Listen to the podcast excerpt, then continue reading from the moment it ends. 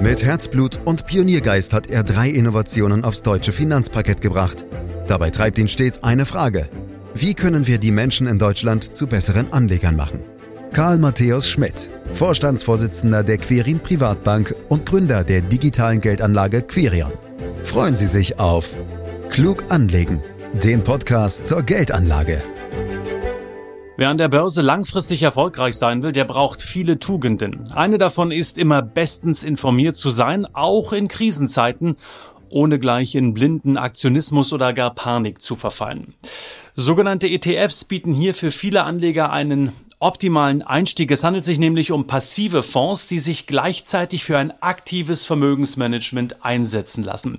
Ich gebe es gern zu, das klingt etwas verwirrend, aber das ist es eigentlich gar nicht. Sagt zumindest auch Karl Matthäus Schmidt, Vorstandsvorsitzender der Quirin Privatbank AG und Gründer der digitalen Geldanlage Quirion. Er sorgt ja hier immer für Entwirrung. Schön, dass du da bist, Karl. Ich freue mich auch, Andreas. Auf eurer Homepage steht, Karl, dass du Deutschland zu einem besseren Ort für Anleger machen willst. Ich habe mich da jetzt endlich auch mal ein wenig durchgeklickt, aber jetzt mal ehrlich, wäre es nicht auch eine Nummer kleiner gegangen? Na klar, Andreas, geht's auch eine Nummer kleiner, aber im Ernst, Deutschland ist ein schlechter Ort für Anleger und zwar aus zwei Gründen. Äh, einmal, wir haben immer noch die Beratung, die komplett provisionsorientiert ist und wir haben aktives Wertpapiermanagement.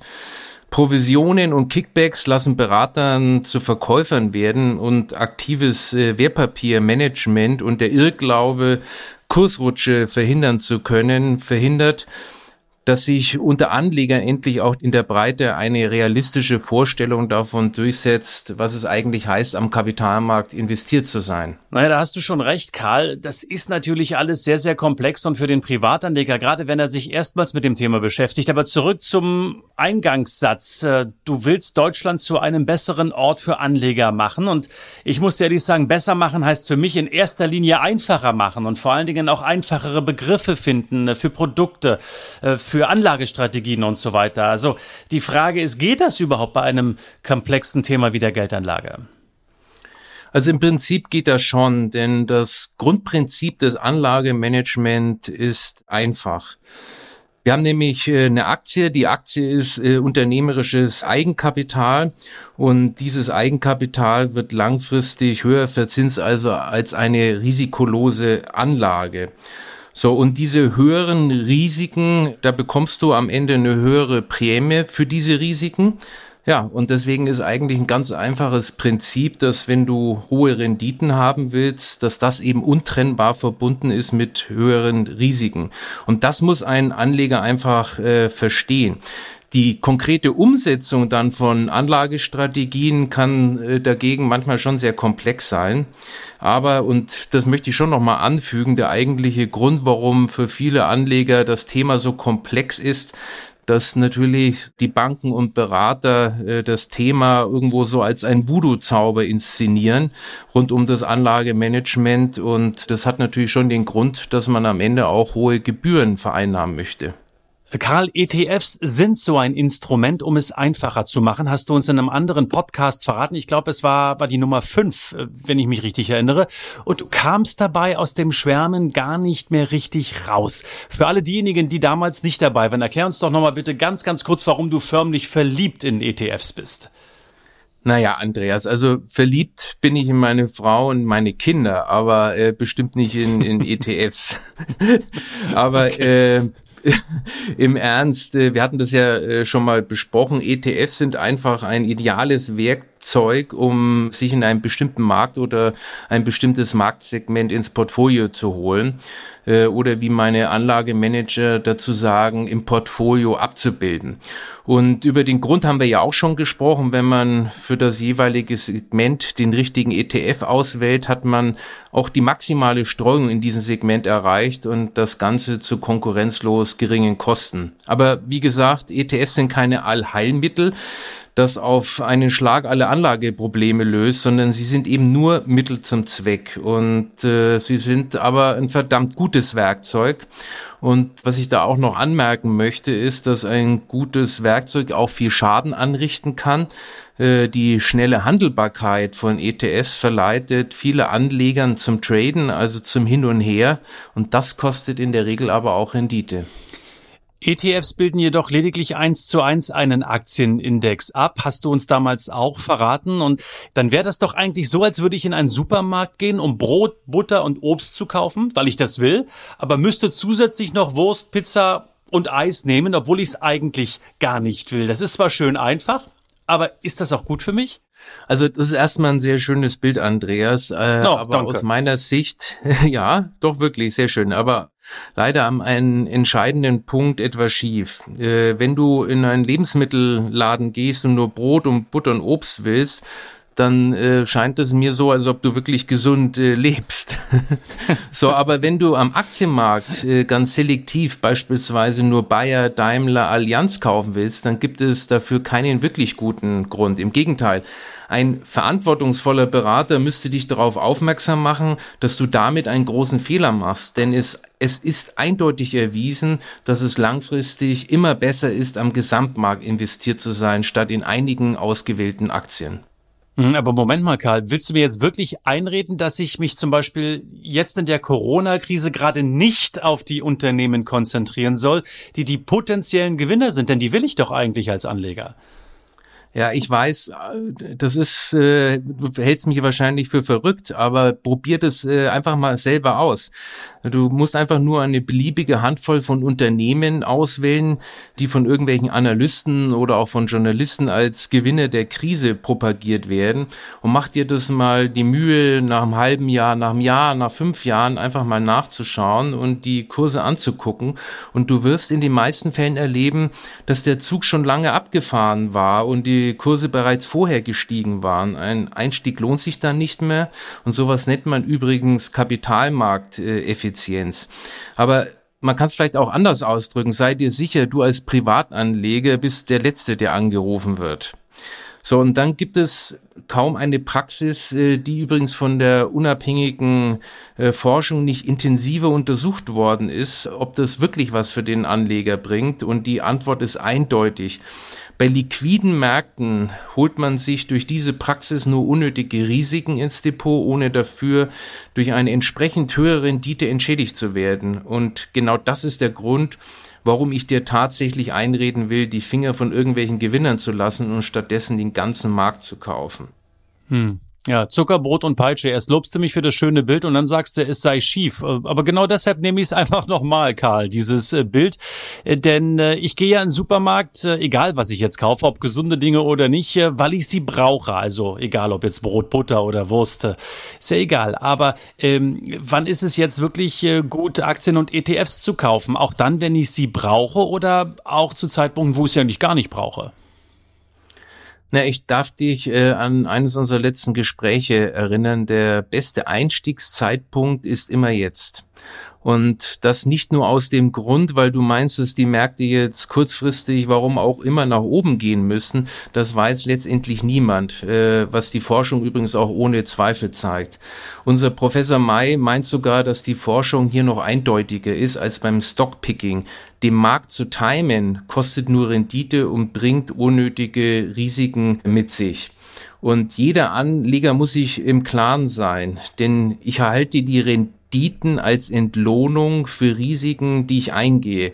Und diese Renditen sind eben nicht das Resultat von irgendwelchen besonderen Fähigkeiten von aktiven Anlagemanagern oder von mir selber, weil ich so ein toller Stockpicker oder so ein tolles Timinggefühl habe.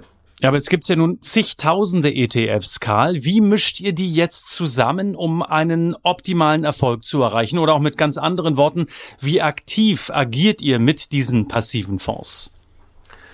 Ja, zunächst wird bestimmt, welche Märkte überhaupt sinnvoll für die Vermögensanlage spielen. Und da spielen natürlich Erkenntnisse aus der Kapitalmarktforschung eine große Rolle. So, und dann identifiziert man diese Märkte und dann wählen wir die Indizes äh, aus, die diesen Markt am besten repräsentieren. Und da muss man natürlich auf eine ganz breite Streuung achten, denn nicht jeder Index ist äh, sinnvoll, wie zum Beispiel der Dow oder der DAX. Die haben einfach äh, zu wenig äh, Aktien. Und wenn die Auswahl der Indizes steht, äh, dann muss man sich natürlich drum kümmern, ob die ETFs auch gut sind. Da spielen dann vor allem Kosten äh, eine Rolle und wie gut sozusagen der Index jeweils abgebildet wird. So, und zu deiner Frage, wie aktiv sind wir? Äh, es gibt zwei Punkte, die wir verfolgen. Einmal, dass wir die Produkte permanent checken und eben auch austauschen. Die Industrie schläft nicht. Es gibt ständig neue Produkte und da muss man genau schauen, gibt es irgendwas Besseres, äh, auch vielleicht was günstigeres und das ist Punkt eins. Und der Punkt zwei ist, dass wir einen Risikoausgleich, ein sogenanntes Rebalancing durchführen. Das heißt, wenn die Aktien gut gelaufen sind, dann bekommen die ja in deinem Depot mehr Gewicht und dann verkaufen wir die wieder raus, so dass wir auf das ursprüngliche Risiko zurückgehen. Sodass das quasi immer alles dann gleichgewichtet bleibt. Genau. Äh, zurück zu eurer Homepage, denn ich habe es ja am, am, Beginn gesagt, ich habe mich da ein bisschen umgeschaut und äh, habe auf der Homepage gesehen, dass ihr sagt, wir kombinieren Erfahrung mit Wissenschaft. Äh, Karl, klingt ein bisschen nach PR-Sprech, wenn ich das so offen sagen darf. Äh, deshalb erklär du es mir mal auf gut Deutsch. Welche Rolle spielt denn jetzt die Wissenschaft in eurem Konzept? Na, ich glaube, den meisten Anlegern ist gar nicht bewusst, wie viel in der unabhängigen Finanzmarktforschung schon äh, geklärt wurde. So, und wir setzen die Wissenschaft vor allem dazu ein, um Anlageklassen festzulegen, in die wir investieren und wie stark wir sie gewichten. So, und zum Beispiel ist es ein Ergebnis wissenschaftlicher Forschung, dass man in einem internationalen Portfolio eben nicht nur auf irgendwelche Indizes konzentriert, sondern eben auch Nebenwerte und auch Substanzwerte mit berücksichtigen sollte. Und dies entspricht übrigens auch der Strategie der ja häufig genannten Investorenlegende Warren Buffett, der vor allem in Substanzwerte investiert hat. Nun nimmt er diese nicht nur als Beimischung wie wir, sondern er investiert ausschließlich in sie, was allerdings auch höhere Risiken mit sich bringt und äh, ich habe es ja das letzte Mal schon erwähnt, mittlerweile ist ja auch Buffett auf ETFs umgeschwenkt und empfiehlt es seinen Enkeln. Mhm. Und wie kommt jetzt die Komponente Erfahrung ins Spiel? Ich meine, du hast jetzt Warren Buffett äh, erwähnt, äh, der ist um die 90 rum. Äh, reichen denn da deine 51 Jahre Lebenserfahrung aus? Psst, Andreas. aber es äh, müssen nicht unbedingt gleich 51 Jahre sein, aber äh, die Erfahrung ist in der Umsetzung schon wichtig. Und ich gebe dir mal ein Beispiel. Aus der Wissenschaft wissen wir, dass das sogenannte Rebalancing, also die regelmäßige Wiederherstellung der ursprünglichen Quoten aller Anlagenklassen, ein absolut sinnvolle Maßnahme des Portfolio-Management und des Risikomanagement ist. Und wir wissen auch, dass dies in regelmäßigen Turnus geschehen sollte, in der Regel äh, jährlich. Wenn es aber konkret wird, dann müssen Wissenschaft und Erfahrung Hand in Hand gehen. Zum Beispiel jetzt in den Turbulenzen der Corona-Krise äh, wäre bei uns ein Rebalancing fällig gewesen. So, und wir haben das dann einfach verschoben. Warum? Weil die An- und Verkaufsspannen sozusagen sich stark verschoben hatten. So, und wenn wir dann diese Transaktion durchführen, dann vernichten wir einfach Kundenvermögen und das wollen wir nicht. Und deswegen hat uns dann die Erfahrung und eben nicht die Wissenschaft gesagt, dass wir noch ein Stück warten wollen, weil die Wissenschaft geht immer von liquiden Märkten aus und vernachlässigt damit die An- und Verkaufsspannen. So, und mhm. das sind Themen, die, die muss man einfach berücksichtigen. Jetzt hast du schon von der Corona-Krise gesprochen. Äh, das war, um es mal vorsichtig zu formulieren, schon eine Zeit von dynamischen Börsen, also hoch runter. Das ging alles sehr schnell.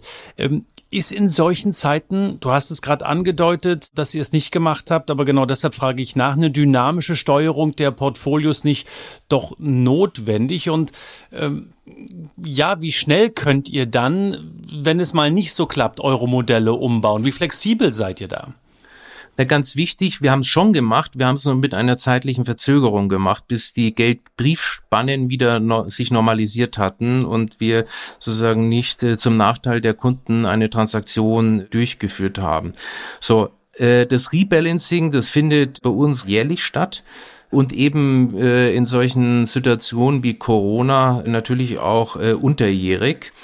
Und daneben, äh, und das ist auch ganz wichtig, überprüfen wir immer wieder die Qualität äh, der ETFs über ein Selektionsmodell, indem wir sie auf Kosteneffizienz und eben Abbildungsgüte zum Index hin prüfen. So, und wie du sagst, der Markt ist dynamisch und verändert sich äh, mit ihm das Angebot. Und das müssen wir im Auge halten, so dass wir das immer wieder genau abchecken. Das klingt alles wirklich super, klingt auch einleuchten, muss man zwar noch ein bisschen drüber nachdenken, aber heißt das jetzt auch, Karl, am Ende des Tages, dass ich als Anleger nie wieder Minus mache? ich habe gewusst, dass das kommt. Ja, will ich ja. Äh. Also ich will kein Minus machen als Anleger, weil ich möchte schon gewinnen an der Börse. Ja, äh, das verstehe ich, aber das ist genau der Grund, warum Deutschland ein schlechter Ort äh, für Anleger ist, Andreas, weil den Leuten wird immer wieder eingeredet, dass man sie vor Verlusten äh, bewahren kann. Und deswegen ist meine Antwort ein klares Nein. Denn wer an den Finanzmärkten investiert, der muss auch mit Verlusten rechnen und muss sie auch aushalten äh, können. So, und die Aktienquote, die ich gewählt habe, die bestimmt dabei, wie groß die Verluste sind, aber natürlich auch die Renditechancen. So, und die Anleger können sich aber darauf verlassen, dass sich ein handwerklich sauber aufgestelltes Portfolio über kurz oder lang wieder erholen wird, auch nach einer Corona-Krise, was übrigens für ein zusammengestöpseltes Depot nicht unbedingt äh, gilt. So, und äh, ich habe irgendwann mal die Tage gelesen, die statistische Wahrscheinlichkeit für eine Erholung liegt bei 100 Prozent, Andreas. Mhm. Das ist eine ganze Menge, würde ich sagen. Also man muss da einfach sagen, Augen zu und durch. Ähm, nichtsdestotrotz wollen Anleger halt immer ruhig schlafen können und mögen kein Minus. Und da würde ich mich ganz gern wirklich auch zum Anwalt der Anleger machen. Hast du zum Abschluss ähm, vielleicht einen ganz guten Ratschlag für uns, wie man das hinbekommen kann? Also wie man ähm, immer ruhig schlafen kann? Das funktioniert nicht. Man muss einfach die Wahrheit sagen. Und wer definitiv nie ein Minus auf seiner Depotabrechnung sehen will, der hat ganz einfach am Finanzmarkt nichts verloren. Und das ist auch eine Wahrheit, die selten ausgesprochen wird. Und deswegen gebe ich äh, immer den Rat, dass man sich als Anleger nicht von den Informationslärm der Presse verrückt machen lassen sollte. Das gehört zu deren Geschäftsmodell. Die wollen Auflage machen statt äh, Anlageerfolg. Und äh, ich bin überzeugt davon, dass man auf die Kraft der Weltwirtschaft vertrauen muss. Und äh, das hat sich auch in all den Jahren bewährt. Wir haben ja, wenn du zum Beispiel mal über 30 Jahre anschaust, eine Rendite irgendwo zwischen 7 und 8 Prozent, wenn du in 100 Prozent Aktien investiert warst. Und das ist doch am Ende eine schöne Zahl. In der Tat. Und wenn man dann langfristig investiert, und das habe ich in einem der früheren Podcasts ja auch schon von dir gelernt, ähm, dann äh, schafft man über diese langen Zeiträume durchaus ein schönes äh, Pluszeichen. Aber in jedem Fall habe ich mitgenommen aus diesem Podcast, wer kein Minus aushalten kann, der hat nichts am Finanzmarkt zu suchen. Insofern arbeiten wir alle an uns, dass wir dieses Minus aushalten können. Danke Karl Matthäus Schmidt als Vorstandsvorsitzender der Quirin Privatbank AG ähm, für diese ja doch sehr dezidierten Aussagen. Äh, und ich freue mich schon heute darauf, ähm, dies oder auch Ähnliches zu vertiefen bei einem anderen Podcast, der übrigens jeden Freitag hier bei uns erscheint. Sie können ihn direkt abonnieren, um keine Folge zu verpassen. Sie können natürlich auch online nochmal reinschauen bei www.quirinprivatbank.de und wenn Ihnen diese Folge gefallen hat, dann lassen Sie ein Like da oder bewerten Sie uns, was auch immer Sie mögen. Hauptsache, Sie bleiben uns gewogen. Vielen Dank fürs Lauschen. Das war Klug anlegen. Der Podcast zur Geldanlage der Quirin Privatbank mit dem Vorstandsvorsitzenden Karl Matthäus Schmidt. Wir freuen uns über Ihre Rückmeldungen und Themenwünsche, die Sie uns gerne an podcast.querinprivatbank.de senden können. Die Querin Privatbank steht für echte Unabhängigkeit, da sie auf Provisionen und hauseigene Produkte verzichtet. Das innovative Anlagekonzept Markt, Meinung, Wissen beruht auf bewährten Erkenntnissen der Finanzmarktforschung und investiert frei von Prognosen in den weltweiten Kapitalmarkt. Die Bank unterstützt interessierte Anleger bei der Altersvorsorge und dem langfristigen Vermögensaufbau. Mehr Informationen erhalten Sie unter querinprivatbank.de.